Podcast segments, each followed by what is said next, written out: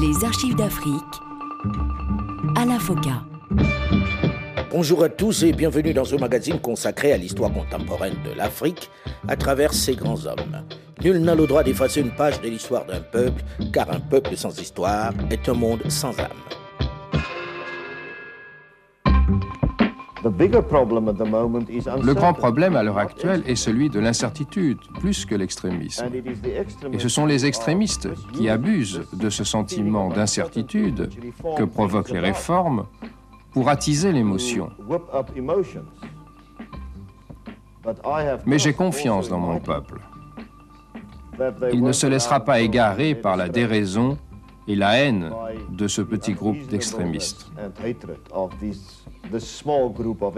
Il faut vraiment être de bonne nature, particulièrement inspiré ou inconscient pour rester optimiste dans cette période où l'Afrique du Sud, dans ce début de la décennie, est presque à feu et à sang entre les extrémistes de la minorité blanche qui n'acceptent pas les profondes transformations qu'il propose, qui n'acceptent pas l'idée d'en finir avec le système d'apartheid qui régit le pays depuis des décades et qui leur offre tous les avantages, et les Noirs qui désormais se battent aussi entre eux, la situation est explosive.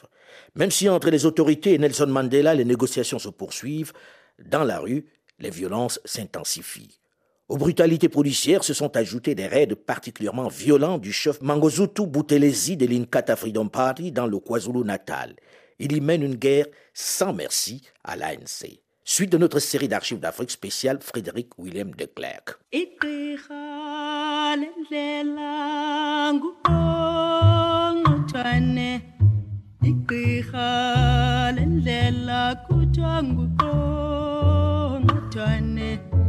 ik ga.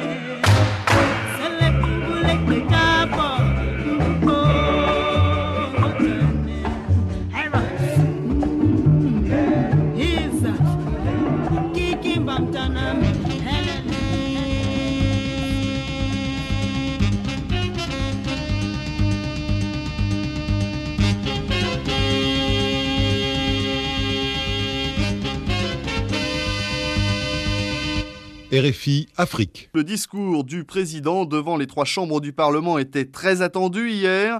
Les observateurs estimaient que Frédéric de Klerk allait annoncer de nouvelles mesures allant dans le sens du démantèlement de l'apartheid. Ils ont été bien déçus.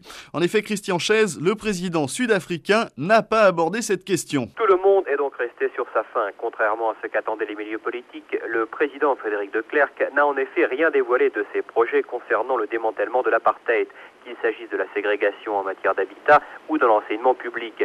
Mais ce n'est peut-être que partie remise, car le chef de l'État prendra de nouveau la parole devant le Parlement avant la fin, vendredi prochain, du débat sur le budget de la présidence. À défaut de nouvelles mesures, M. De Klerk a lancé une double attaque. Sur sa gauche contre l'ANC et sur sa droite contre le Parti conservateur. Il a d'abord reproché à l'ANC, le mouvement de Nelson Mandela, de continuer à se faire l'avocat de la lutte armée tout en se disant favorable à des négociations. Mais c'est surtout le Parti conservateur qui a eu droit aux foudres présidentielles pour avoir rendu public la semaine dernière un document qui lui avait été transmis par un membre des services de renseignement.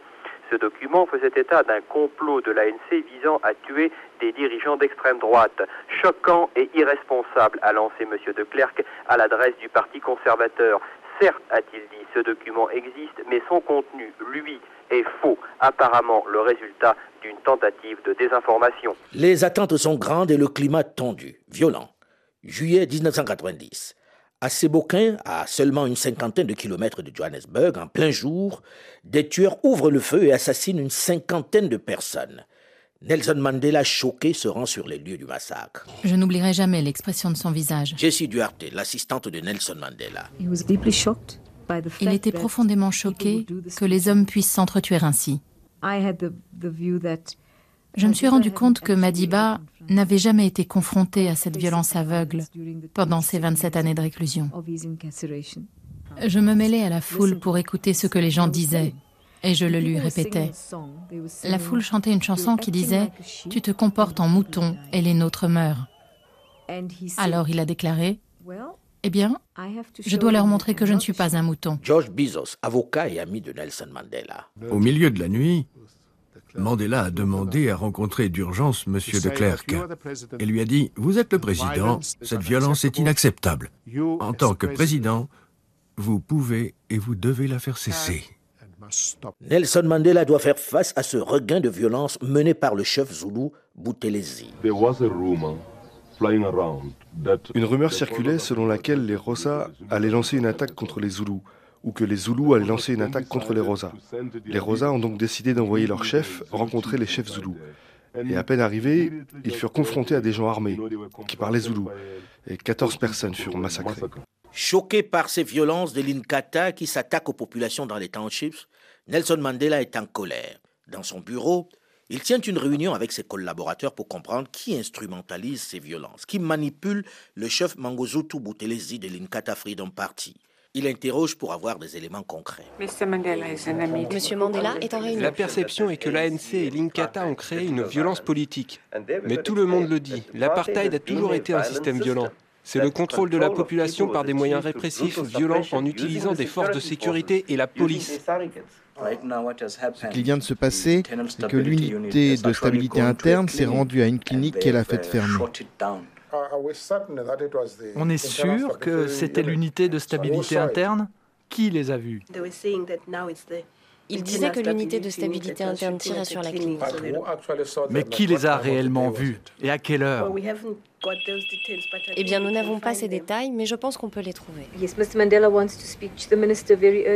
Monsieur Mandela veut parler au ministre de toute urgence. La première réunion que j'ai eue avec lui a duré cinq minutes. Tout ce qu'il m'a dit, c'est qu'il voulait que je vienne travailler avec lui. Et je me suis dit, mon Dieu, cet homme, c'était comme être face à face avec votre héros. La première chose que j'ai pensé en le voyant, c'est que c'était un homme très digne, très gentil, très aimable et très direct. Voilà ce que Madiba représente pour moi. Elijah Mouaba. Il était 4h30 environ lorsque j'ai entendu des tirs de pistolet et j'ai vu un gros groupe de personnes, environ 800 ou 1000. Je voyais leurs visages, ils portaient des bandeaux rouges. Certains brandissaient des pistolets, d'autres des lances. Certains d'entre eux étaient blancs. La police était dans la foule. Des habitations et des fermes sur leur chemin étaient pillées et les butins chargés dans des véhicules de la police. La police participait aussi à la violence, arrêtant et embarquant les innocents sans défense. Léon Vessel, ministre du gouvernement local. De ce que j'entendais, ça ressemblait à une opération militaire. Où se tenait cette opération? Qui la dirigeait? Les réponses étaient vagues et incertaines. J'ai fait part de cette affaire au ministre délégué à l'ordre public de l'époque, mais malgré le rapport d'incident que j'ai reçu, je n'étais pas satisfait par les explications. J'ai dit à Johan Skippers, il vous faut faire toute la lumière sur cette affaire, car quelque chose cloche. Comment une foule de milliers de personnes pouvait-elle se former, traverser une ville pour attaquer un township et tuer des gens sans que personne ne se rende compte de quoi que ce soit? Willem Frédéric de Clerc, le président de la République. Si je regarde ce qui s'est passé, je ne regrette pas la façon dont cette situation a été gérée pour la simple raison qu'une majorité écrasante des hommes au service de la police d'Afrique du Sud sont des officiers dévoués qui respectent et font respecter la loi. L'archevêque Desmond Tutu. À chaque fois que nous en parlions à M. de Klerk, sa réaction était automatique et immédiate. Nous cherchions à discréditer la police. Il nous disait Peut-être y a-t-il quelques mauvais éléments dans la police, mais la police elle-même est irréprochable. La conviction de Mandela est maintenant faite. Il sait que la troisième force qui manipule Boutelesi n'est autre que le gouvernement de Frédéric de Klerk, Ahmed Katrada. Dès le début, j'ai considéré que derrière cette histoire de violence, dite des Noirs contre les Noirs, il y avait une manœuvre du régime de l'apartheid en faveur de l'Inkata. Nous savons maintenant que certains de ses membres avaient été entraînés par les forces de sécurité sud-africaines en Caprivi. Nous savons aussi que le gouvernement de Klerk leur apportait un soutien financier. Mais, à l'époque, cela donnait l'impression que les Noirs se battaient entre eux, ce qui divisait notre pays.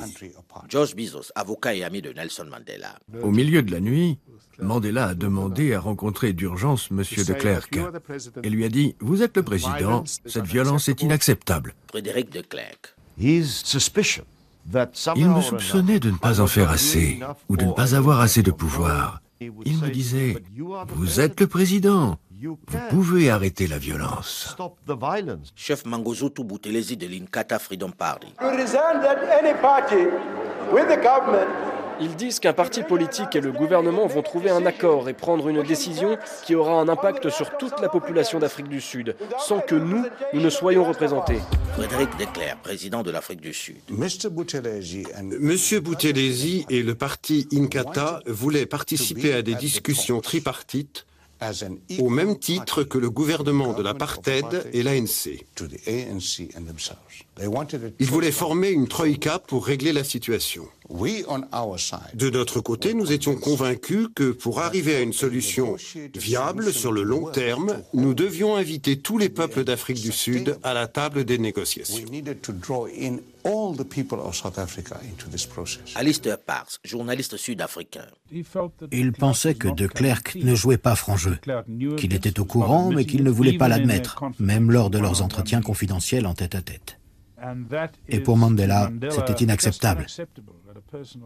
Il ne s'entendait pas avec de Klerk. Il ne l'aimait pas. Mais il réprimait cette animosité grâce à sa grande maîtrise de lui-même, acquise en prison. Révérend Chicken de l'ANC, l'African National Congress. Nous détenons des informations qui confirment que cette attaque contre le peuple d'Afrique du Sud était préméditée et que la police savait que cette attaque aurait lieu mais ils n'ont rien fait. Léon Vessel, ministre du gouvernement local. Il m'a dit que les personnes qui avaient participé à ces violences n'étaient pas des habitants du township et que des personnes de l'extérieur n'auraient pu rentrer qu'avec l'aide et le soutien d'une entité inconnue. Sous-entendu, l'État est impliqué. On nous disait que c'était seulement, comme on l'avait dit par le passé, une violence faite par les Noirs contre les Noirs. Mais je soupçonnais cette violence d'être institutionnalisée. Je soupçonnais que les choses n'étaient pas aussi simples que ce qui était dit aux dirigeants politiques. 500 morts en 10 jours assassinés dans des attaques dans plusieurs townships du pays. Nelson Mandela excédé va prendre un rendez-vous urgent avec le président des Clercs. Nelson Mandela. Je suis allé voir M. de Klerk à plusieurs reprises pour le presser à agir. Je lui ai dit, vous avez les moyens et les forces nécessaires pour mettre fin à toute cette violence. Pourquoi n'en faites-vous pas usage pour arrêter ces massacres Frédéric Declerc. Pendant cette phase de négociation, c'était très tendu entre moi et le président Mandela essentiellement à cause des violences politiques. Il m'a accusé de n'avoir aucun contrôle sur les forces de sécurité ou de les laisser discrètement poursuivre leurs activités clandestines inacceptables. Ça m'a beaucoup blessé parce que je faisais tout ce que je pouvais pour y mettre fin. La consigne était de ne pas perturber le processus politique. Mais certains ont continué en dépit de mes ordres et de mes souhaits. J'ai nommé une commission d'enquête judiciaire et finalement le juge Goldstone a fait la lumière là-dessus et j'ai pu prendre des sanctions.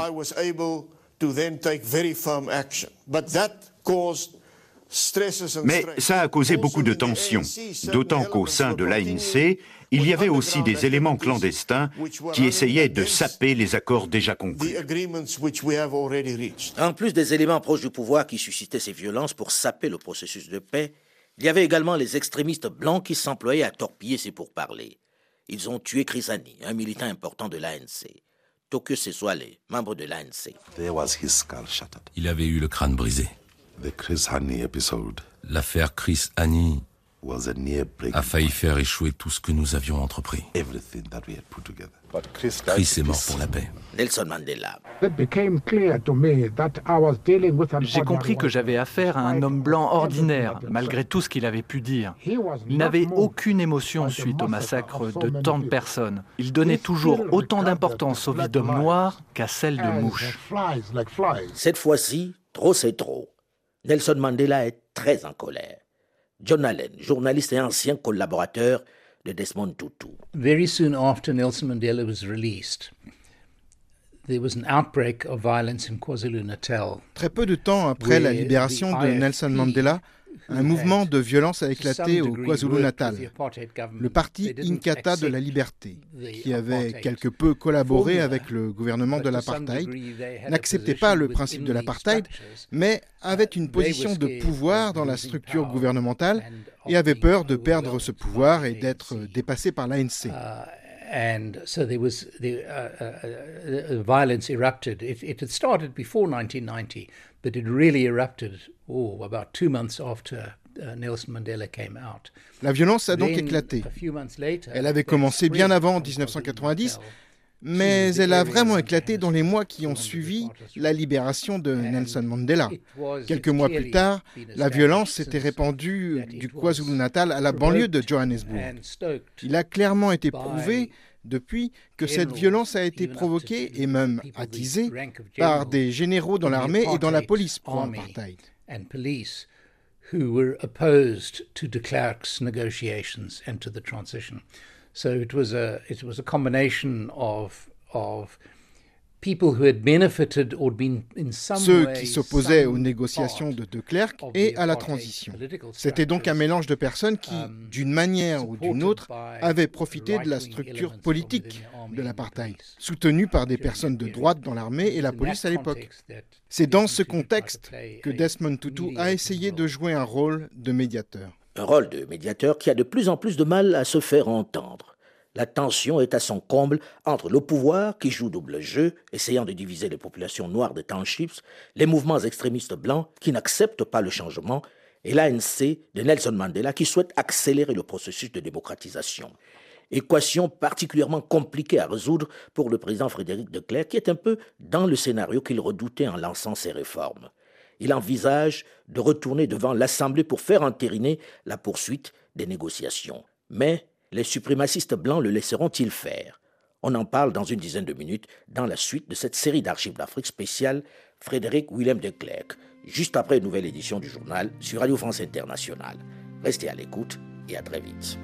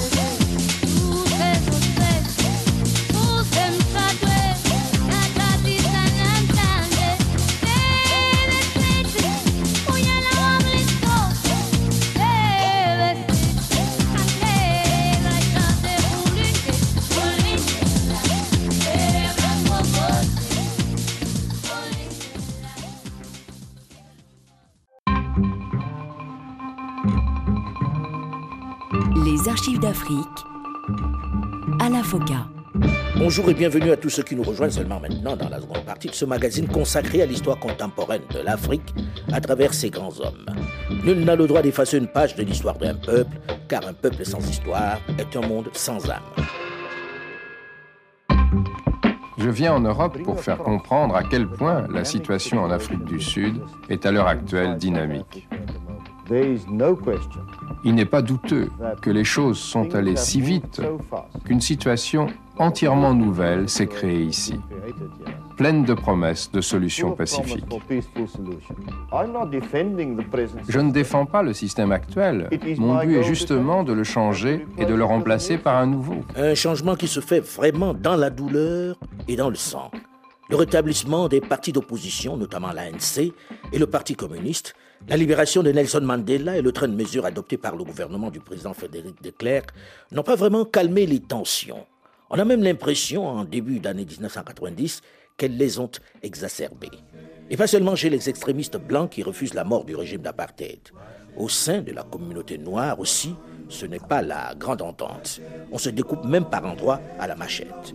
Suite de notre série d'archives d'Afrique spéciale Frédéric Willem de Klerk. Bahleli bonke etilongweni bahleli bonke kwanomqonqo bahleli bonke etilongweni bahleli bonke kwanomqonqo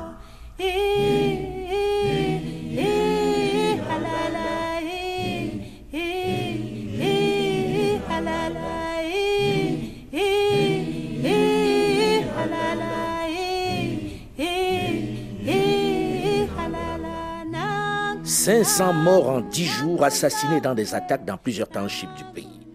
Nelson Mandela excédé va prendre un rendez-vous urgent avec le président de Klerk. Nelson Mandela. Je suis allé voir M. de Klerk à plusieurs reprises pour le presser à agir. Je lui ai dit, vous avez les moyens et les forces nécessaires pour mettre fin à toute cette violence. Pourquoi n'en faites-vous pas usage pour arrêter ces massacres? Frédéric de Klerk. Pendant cette phase de négociation, c'était très tendu entre moi et le président Mandela, essentiellement à cause des violences politiques. Il m'a accusé de n'avoir aucun contrôle sur les forces de sécurité ou de les laisser discrètement poursuivre leurs activités clandestines inacceptables. Ça m'a beaucoup blessé parce que je faisais tout ce que je pouvais pour y mettre fin.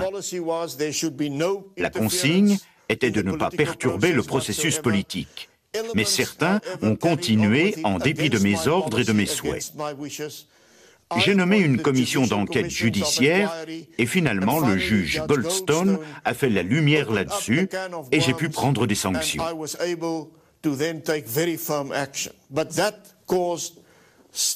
Mais ça a causé beaucoup de tensions, d'autant qu'au sein de l'ANC, il y avait aussi des éléments clandestins qui essayaient de saper les accords déjà conclus. En plus des éléments proches du pouvoir qui suscitaient ces violences pour saper le processus de paix, il y avait également les extrémistes blancs qui s'employaient à torpiller ces pourparlers. Ils ont tué Chrisani, un militant important de l'ANC. Tokyo Seswale, membre de l'ANC. Il avait eu le crâne brisé. L'affaire Chris Hani a failli faire échouer tout ce que nous avions entrepris. Chris est mort pour la paix. Nelson Mandela. J'ai compris que j'avais affaire à un homme blanc ordinaire, malgré tout ce qu'il avait pu dire. Il n'avait aucune émotion suite au massacre de tant de personnes. Il donnait toujours autant d'importance aux vies d'hommes noirs qu'à celles de mouches. Cette fois-ci, trop c'est trop. Mandela est en colère. Il faut passer à la vitesse supérieure. Tsetsuale, un des dirigeants de l'ANC. On a exploité ce moment en disant à l'ennemi, à De Klerk et aux autres, c'est maintenant ou jamais. Fixez la date des élections le jour de la mort de Chris Hani. Il faut lâcher quelque chose. Nelson Mandela. Nous avons attendu trop longtemps pour obtenir notre liberté. Nous ne pouvons plus attendre.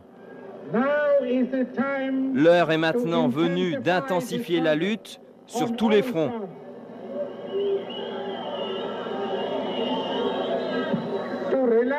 Relâcher nos efforts maintenant serait une erreur que les générations à venir ne pourraient nous pardonner.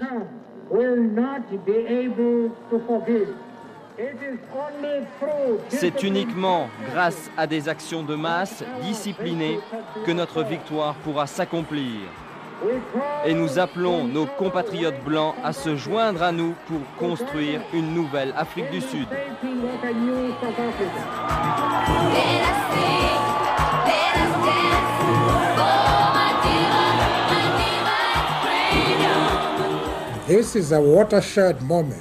C'était un moment marquant pour nous tous. Nos décisions et nos actions détermineront si nous utiliserons notre souffrance, notre chagrin et notre indignation pour avancer vers la seule solution viable à long terme pour notre pays, un gouvernement élu par le peuple.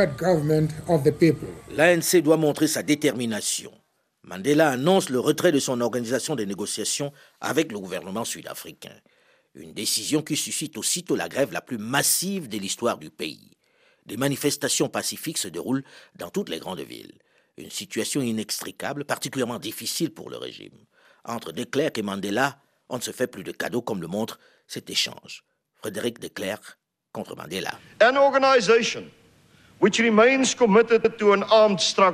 Une organisation qui s'obstine à avoir recours à une lutte armée ne peut être digne de confiance. On ne peut pas faire confiance à une telle organisation lorsqu'elle affirme vouloir aussi négocier une solution pacifique. L'ANC n'a tenu aucun de ses engagements principaux et utilise des manœuvres dilatoires. Je suis particulièrement inquiété par le comportement de M. de Klerk. Même le chef d'un régime illégitime, discrédité et minoritaire comme le sien devrait respecter certains principes moraux. Il a abusé de sa position, espérant que je ne lui répondrai pas. Il a eu tort, car je lui réponds aujourd'hui. Le processus de paix est au point mort.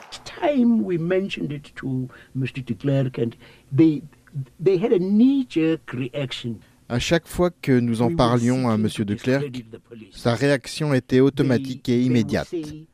Nous cherchions à discréditer la police. Il nous disait Peut-être y a-t-il quelques mauvais éléments dans la police, mais la police elle-même est irréprochable.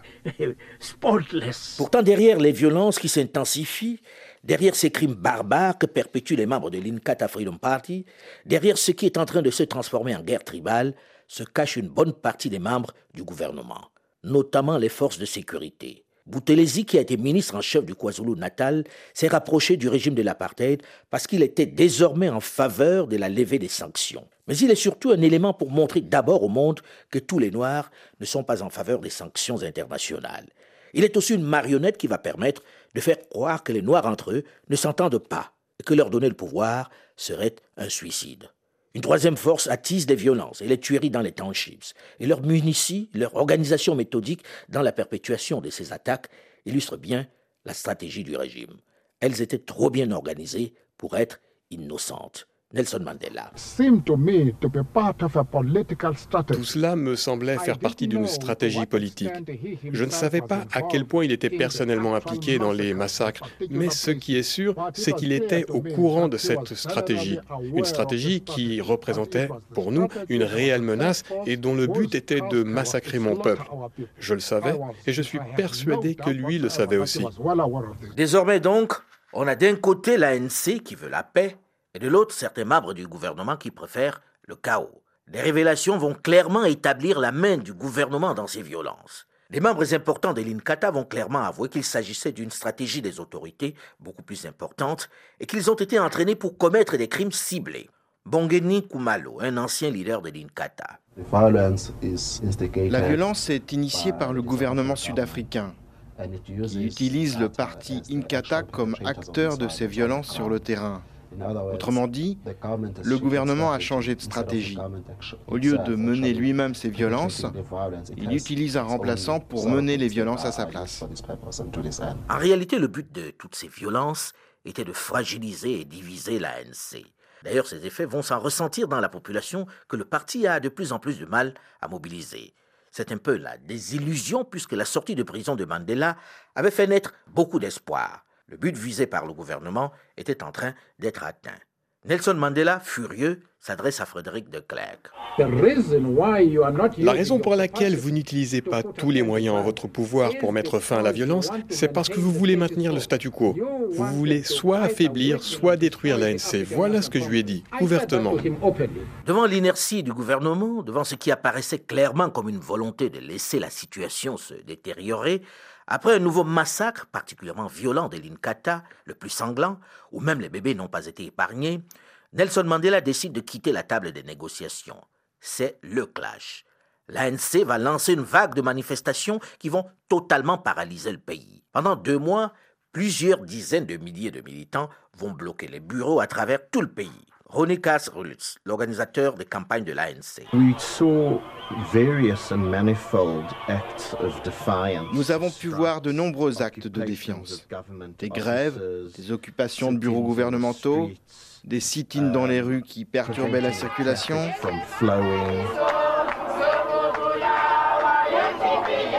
Le pays est simplement paralysé par ces actions ainsi que des intimidations empêchant les infirmières de venir au travail.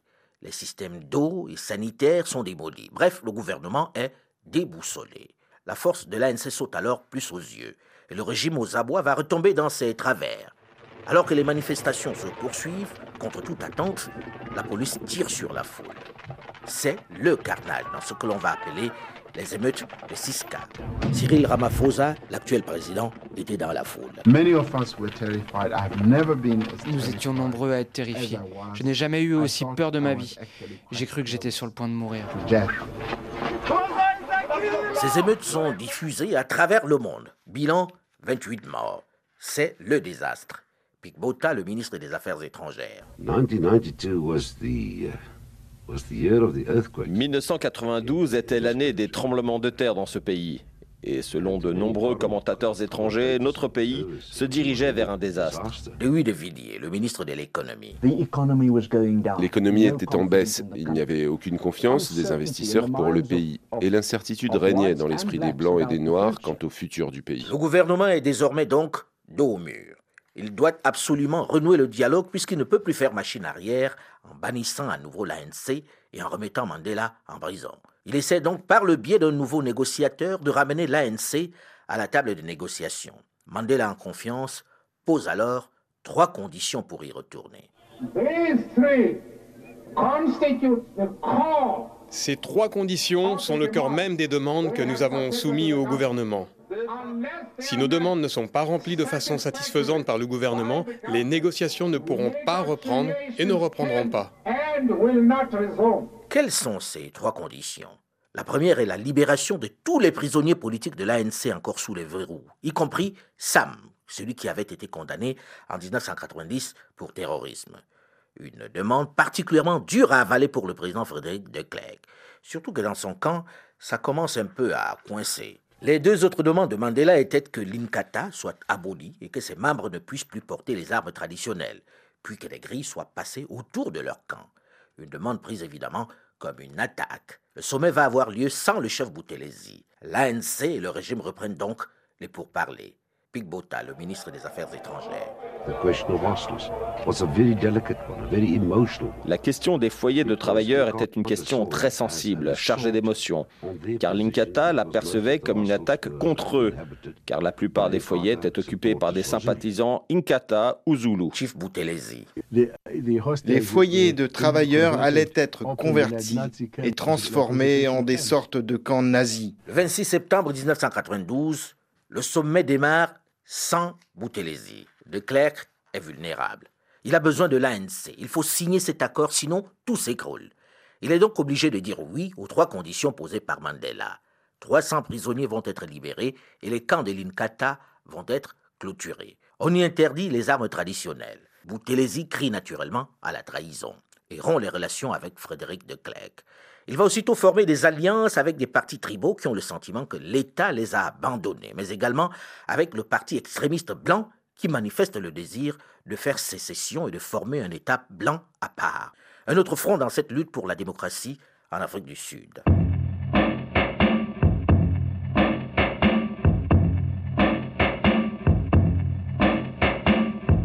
Désormais, au World Trade Center à Johannesburg, on discute très ouvertement. La négociation achoppe évidemment sur la question de la représentation, du partage du pouvoir, la majorité et la minorité. Comment on gère tout cela? Démocratie, le vainqueur dirige. Il forme son gouvernement et gère. Pour la minorité blanche, accepter ce principe, c'est se faire harakiri. Il faut plutôt partager le pouvoir avec, si possible, une minorité de blocage. Cela, pas question, répond l'ANC. Nelson Mandela. So Slovo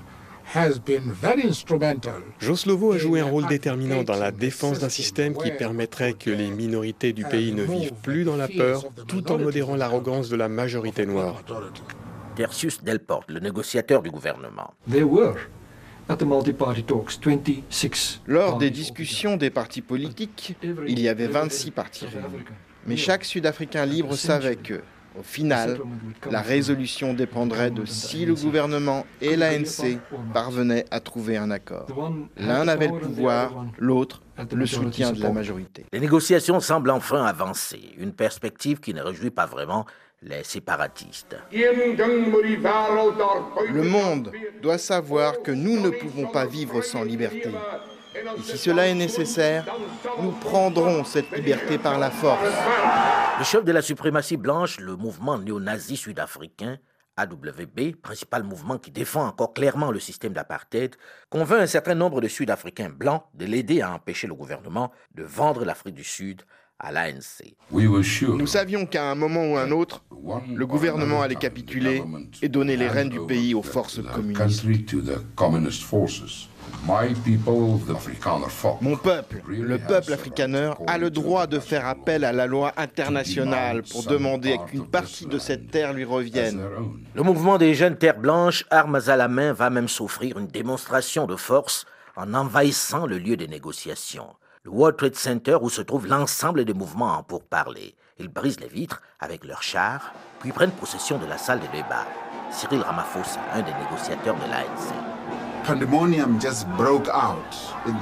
C'était le chaos total dans tout le bâtiment. De nombreuses personnes, qu'elles soient de l'ANC, du gouvernement, toutes se sont regroupées dans les bureaux gouvernementaux. Nous pensions qu'ils n'oseraient jamais faire intrusion dans des bureaux du gouvernement et s'en prendre aux gens, les attaquer. D'ailleurs, nous craignons même qu'ils nous tirent dessus. Pendant un long moment, ils vont terrifier les délégués des différents mouvements.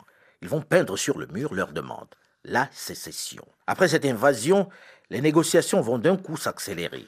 On est désormais d'accord sur le principe d'une élection pour le mois d'avril 1994. Mais un point de désaccord persiste.